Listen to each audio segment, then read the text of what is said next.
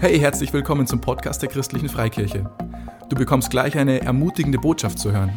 Wenn sie dir gefällt, dann schau doch mal auf unserer Homepage, auf Facebook oder Instagram vorbei. Wir würden uns riesig freuen, dich auch mal in unseren Standorten zu treffen und dort persönlich kennenzulernen. Wann und wo unsere Gottesdienste stattfinden, findest du unter www.glaube-lebt.de. Egal wo du gerade bist, wir hoffen, diese Botschaft spricht zu dir und bringt dich einen großen Schritt weiter. In diesem Sinne, viel Spaß beim Zuhören.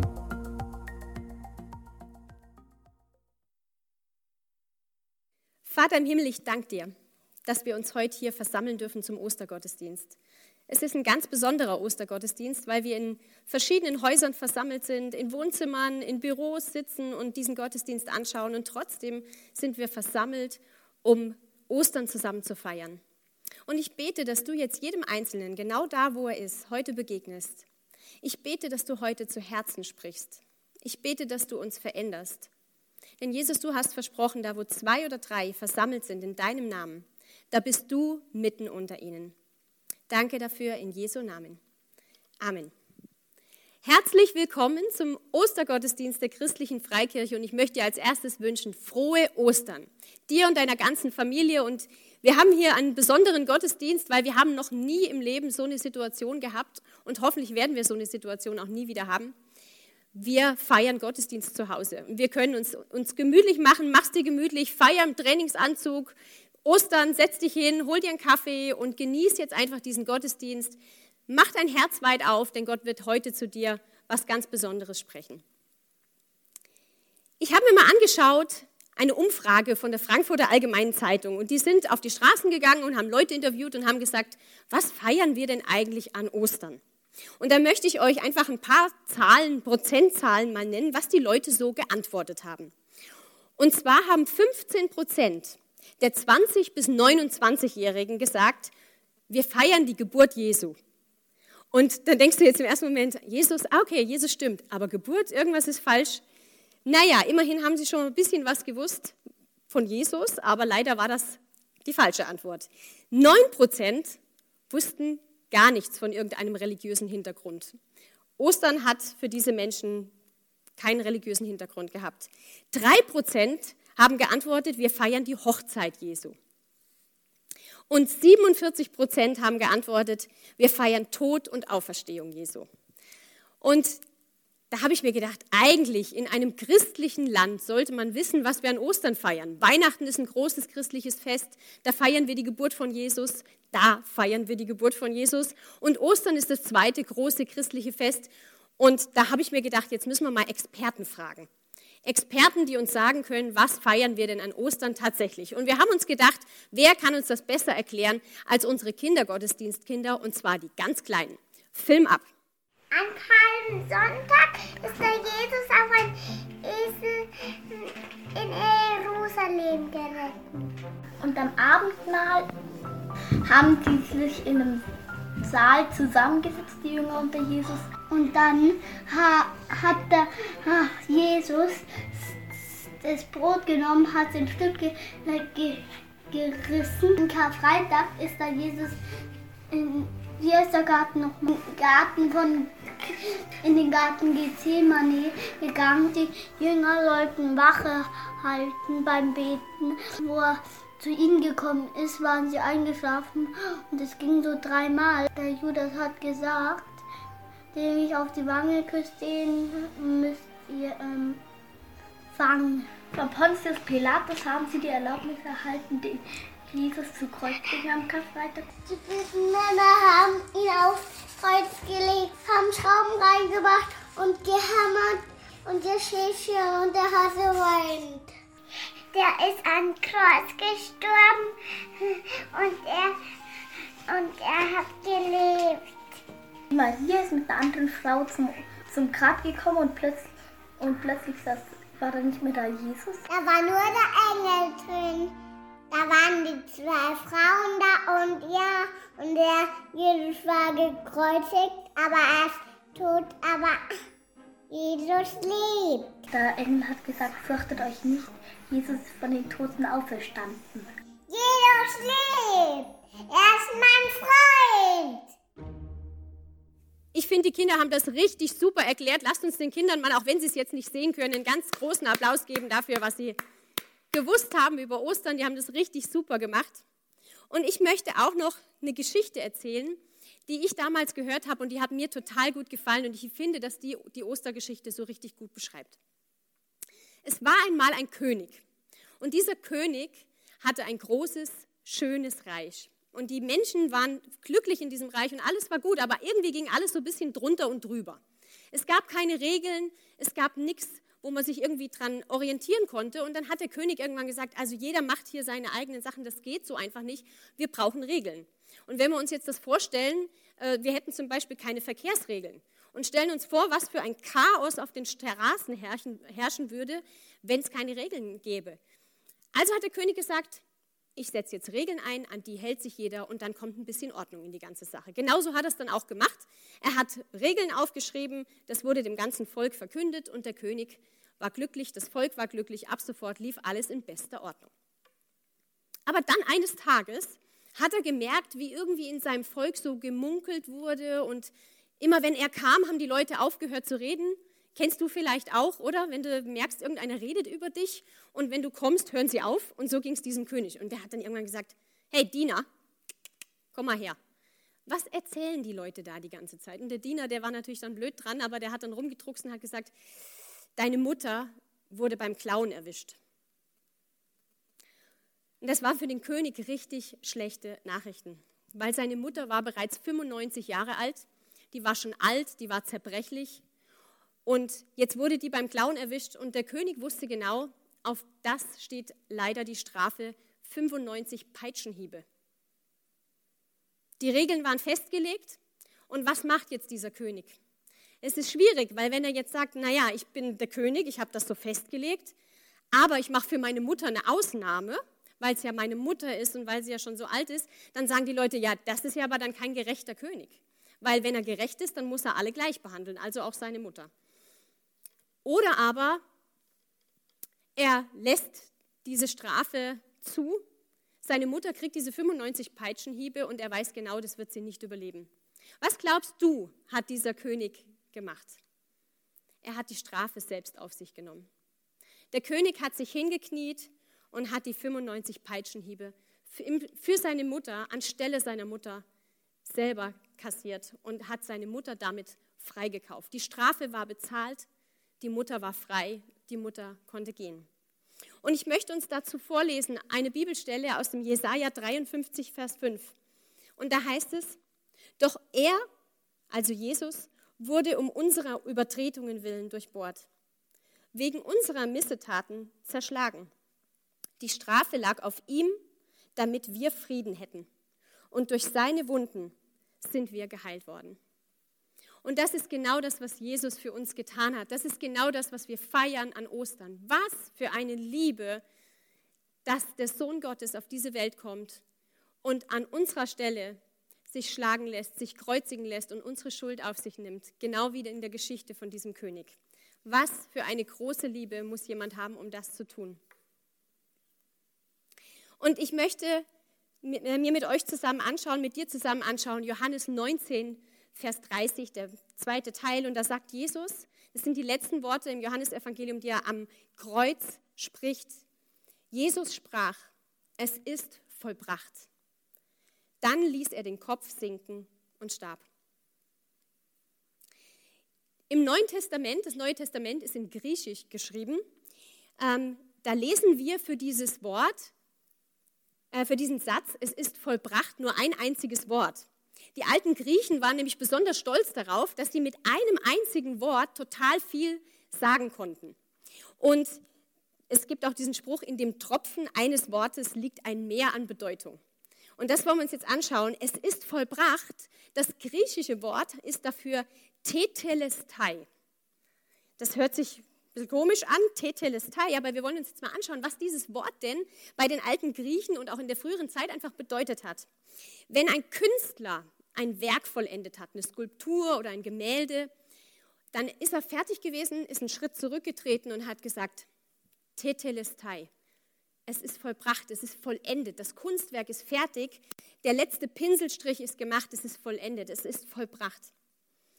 Oder aber im Militär gab es diesen Begriff auch. Wenn der Soldat zum Befehlshaber kam nach einer Schlacht, dann ist er gekommen und hat zum Befehlshaber gesagt, Tetelestai. Es ist vollbracht. Das bedeutet, der Auftrag ist erfüllt, der Kampf ist beendet, der Gegner ist besiegt. Tetelestai. Oder das Passafest der Juden. Da wurde immer ein Opferlamm ausgesucht. Ein Lamm wurde geschlachtet und es musste ein ganz besonders reines Lamm sein, ohne Fehler, ohne Makel. Das musste einfach perfekt sein. Und wenn der Diener kam und hat seinem Herr dieses Lamm präsentiert und hat dieses perfekte, fehlerlose Opferlamm gefunden, dann hat er das dem Herrn präsentiert und hat gesagt, Tetelestai, das perfekte Opferlamm. Und die letzte Bedeutung, und die gefällt mir besonders gut, bei Ausgrabungen von der früheren Zeit, da wurden Steintafeln gefunden. Und diese Steintafeln waren Rechnungen. So wie wir heute die Rechnung kriegen vom Elektriker oder vom Handwerker, der einfach bei uns was gemacht hat, dann, hat man Rechnungen gefunden, die auf Steintafeln gemeißelt waren. Und ganz interessant war, dass über diese Steintafeln das Wort Tetelestai eingemeißelt war. Das hieß, die Rechnung ist bezahlt. Die Rechnung ist bezahlt, der Kredit ist getilgt, es ist vollendet, es ist erfüllt, es ist bezahlt. Und jetzt, wenn wir uns das vorstellen, das sind die letzten Worte, die Jesus am Kreuz gesprochen hat. Es ist vollbracht und dann ist er gestorben. Und wissen jetzt im Hintergrund, was das alles für eine Bedeutung hatte, dann heißt das für uns, Jesus hat die Rechnung bezahlt. Jesus hat den Schuldschein gelöscht. Er hat das Werk vollendet. Er hat den Gegner besiegt. Und er ist das perfekte Opferlamm, das unsere Schuld wegnimmt. Wow, als ich mir das in der Tiefe angeschaut habe, war ich so begeistert. So viel mehr begeistert darüber, was für ein Gott, was für eine Liebe steckt dahinter dass er sich für uns hingegeben hat. Und ich möchte vorlesen aus dem Johannes 3, Vers 16 und 17, da heißt es, denn Gott hat die Menschen so sehr geliebt. Und wir können das jetzt auch anders einsetzen, denn Gott hat dich so sehr geliebt, dass er seinen einzigen Sohn für dich hergab. Jeder, der an ihn glaubt, wird nicht zugrunde gehen, sondern ewiges Leben haben. Gott hat nämlich seinen Sohn nicht zu den Menschen gesandt, um über sie Gericht zu halten, sondern um sie zu retten. Was für eine Liebe. Und wir lesen in der Bibel, Gott ist Liebe. Er ist nicht nur liebevoll. Vielleicht hast du schon mal einen Mensch getroffen, der so richtig nett war und so richtig liebevoll und so richtig super. Aber über welchen Menschen kannst du sagen, er ist Liebe? Er ist immer fehlerlos, er ist immer perfekt, er ist immer lieb, liebevoll, er ist immer Liebe. Und das kann man über keinen sagen, sondern nur über Gott selbst. Gott ist Liebe. Und jetzt haben wir aber auch gesehen, dass, dass einfach eine Schuld beglichen werden muss. Und ich habe mir das mal angeschaut, was dieses Wort Sünde, was ja für uns in der heutigen Zeit so ein bisschen ein komischer Begriff ist, früher war das ganz normal, äh, was das bedeutet. Und dieses Wort Sünde bedeutet eigentlich nichts anderes als Zielverfehlung. Und wenn ihr schon mal Dart gespielt habt, hast vielleicht schon mal Dart gespielt, Dartscheibe und in der Mitte dieses Schwarze nennt man das Bullseye. Und dann, wenn es dir so geht wie mir, dann wirfst du und im Normalfall triffst du nicht direkt das Bullseye. Es sei denn, du bist richtig gut. Es gibt ja auch immer die Dart-WM, die sind natürlich viel besser. Aber ich werfe meistens irgendwie daneben. Und das ist genau das, was dieses Wort bedeutet, Zielverfehlung. Du triffst das Bullseye nicht, du triffst nicht ins Schwarze. Gott trifft immer ins Schwarze. Jesus hat immer ins Schwarze getroffen, immer. Der hat nicht ein einziges Mal daneben gehauen. Und genauso äh, kann man das beschreiben. Es ist Zielverfehlung. In dem Fall ist es auch wurscht, ob du richtig weit daneben haust oder nur knapp daneben. Daneben ist daneben. Und das bedeutet dieses Wort Sünde. Und jetzt denkt man vielleicht irgendwie, ja gut, ich bin ja jetzt nicht besonders schlecht. Also wenn wir uns mal vorstellen, ich habe jetzt mal so eine Rechnung mitgebracht, ja, wir sind sechs Leute zu, äh, zu Hause und äh, ich gehe immer einkaufen, jede Woche, wie du wahrscheinlich auch. Und dann kriegst du eine Rechnung, dann kriegst du so einen Kassenzettel, das ist die Rechnung. Und dann schaut man sich die an und dann sind dann lauter so Kleinigkeiten, hier so 1,19 Euro, 1,79. Gut, dann hast du vielleicht mal irgendwas Größeres dabei, so ja, 10 Euro noch irgendwas, das machen wir dann mal rot fällt ein bisschen mehr auf, das war jetzt eine größere äh, größere Sache. Und so schauen wir uns das an und denken, naja gut, es sind vielleicht so kleine Kleinigkeiten bei mir im Leben, aber es ist ja jetzt nichts richtig Großes, ähm, was ich mir habe zu Schulden kommen lassen, wo ich das Ziel verfehlt habe. Aber wenn wir uns dann am Ende des Tages, am Ende des Lebens die Rechnung anschauen, dann ist die oft länger, als wir gedacht haben. Und deswegen braucht jeder von uns diese Erlösung, diese Befreiung von der Schuld. Und ich möchte vorlesen aus dem Kolosser 2, Vers 14. Und da heißt es, Gott hat den Schuldschein, der uns mit seinen Forderungen so schwer belastete, für ungültig erklärt. Ja, er hat ihn zusammen mit Jesus ans Kreuz genagelt und somit auf ewig vernichtet.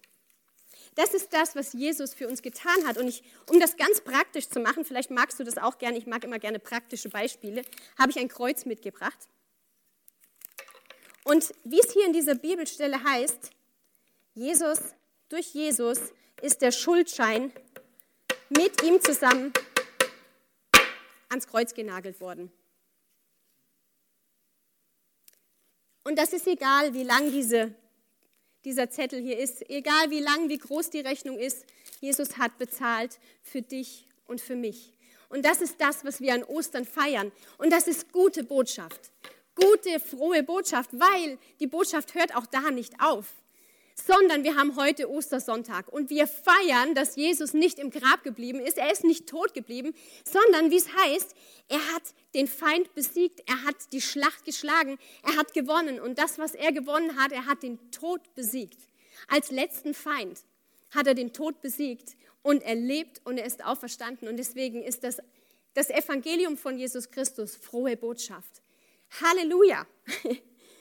Die Geschichte endet nicht am, am Kreuz, sondern die Geschichte endet nie. Die geht mit dir immer weiter. Für das, was Jesus für dich getan hat, das läuft heute noch weiter, egal wie lange es her ist. Es gilt für dich und für mich heute immer noch. Und es gibt so einen neuen Satz, vielleicht habt ihr den momentan auch schon mal gehört in der, in der aktuellen Zeit, in der wir sind. Es gibt ein Leben nach Corona. Und das ist eine gute Nachricht, denn vielleicht geht es euch so wie mir so langsam hat man so ein bisschen genug vom Zuhause sein. Du kannst nicht weggehen, du kannst nicht essen gehen, du kannst nicht ins Kino gehen, du kannst keine Freunde treffen. Und jeder leidet da auf eine andere Art und Weise. Unsere Kinder, die würden auch gerne mal wieder andere Menschen sehen als immer nur ihre Geschwister und ihre Eltern. Und wahrscheinlich geht es dir genauso.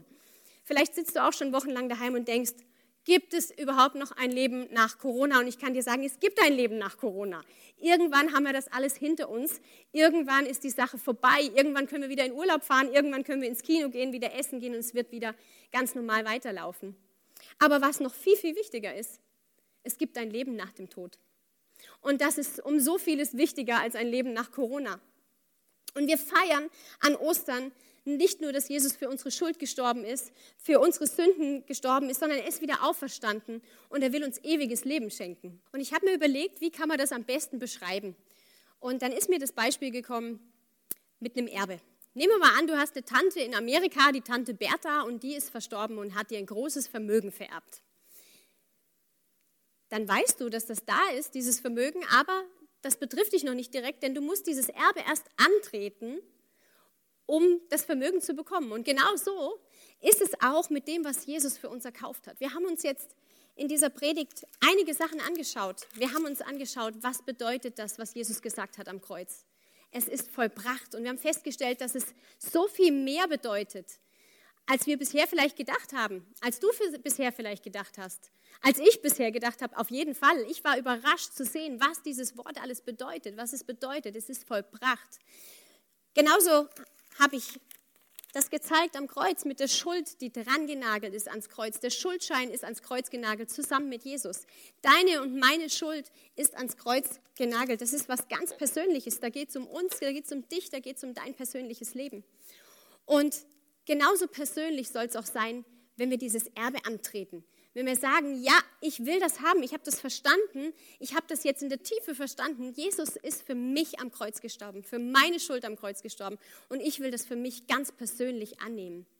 Und wenn du sagst, das will ich heute tun, dann ist das deine Chance heute. Denn ich habe noch ein Gebet vorbereitet, dass wir zusammen beten können, dass du mitbeten kannst, wenn du möchtest zu Hause. Weil die Bibel sagt uns, wenn wir mit dem Herzen glauben und mit dem Mund aussprechen, das bringt uns zur Errettung. Das bringt uns Errettung in unserem Leben und das bringt uns das ewige Leben. Das heißt, ich bete jetzt ein Gebet vor, du darfst das Gebet gerne nachbeten, wir machen das Satz für Satz. Und wenn du das im Herzen glaubst und wirklich sagst, ja, das glaube ich in meinem Herzen, dann sprich das mit mir zusammen aus. Gott im Himmel, ich danke dir, dass du Jesus auf diese Welt gesandt hast, um für mich und meine Schuld am Kreuz zu sterben. Ich möchte dieses Geschenk heute annehmen. Ich möchte dieses Erbe heute antreten. Danke, Jesus, dass du für mich bezahlt hast und dass du lebst und mich liebst. Sei du ab heute mein Retter und mein Herr. Amen. Und wenn du das aus dem Herzen gebetet hast, dann sagt die Bibel uns, dass Freude im Himmel ist. Gott freut sich über jeden Einzelnen, der dieses Geschenk annimmt. Gott freut sich, dass du dieses Gebet heute mitgebetet hast, dass du in deinem Herzen gesagt hast, ja, das will ich für mich annehmen, was Jesus für mich am Kreuz erkauft hat. Und Jesus lebt. Und wie die Christen sich weltweit begrüßen an Ostern, das möchte ich uns einfach noch mitgeben. Der Herr ist auferstanden. Er ist wahrhaftig auferstanden. Und dieses Jahr ist dein Ostern. Dieses Jahr ist das für dich zur Realität geworden. Jesus lebt. Jesus ist auferstanden. Er ist dein persönlicher Retter. Wenn du mehr über Jesus wissen willst oder einfach deine Geschichte mit uns teilen möchtest, schreib uns auf Facebook oder per Mail an office@glaube-lebt.de. Du bist begeistert von der christlichen Freikirche und möchtest diese Arbeit unterstützen? Auf unserer Homepage findest du alle weiteren Details dazu. Hey, wir freuen uns schon von dir zu hören. Bis zum nächsten Mal.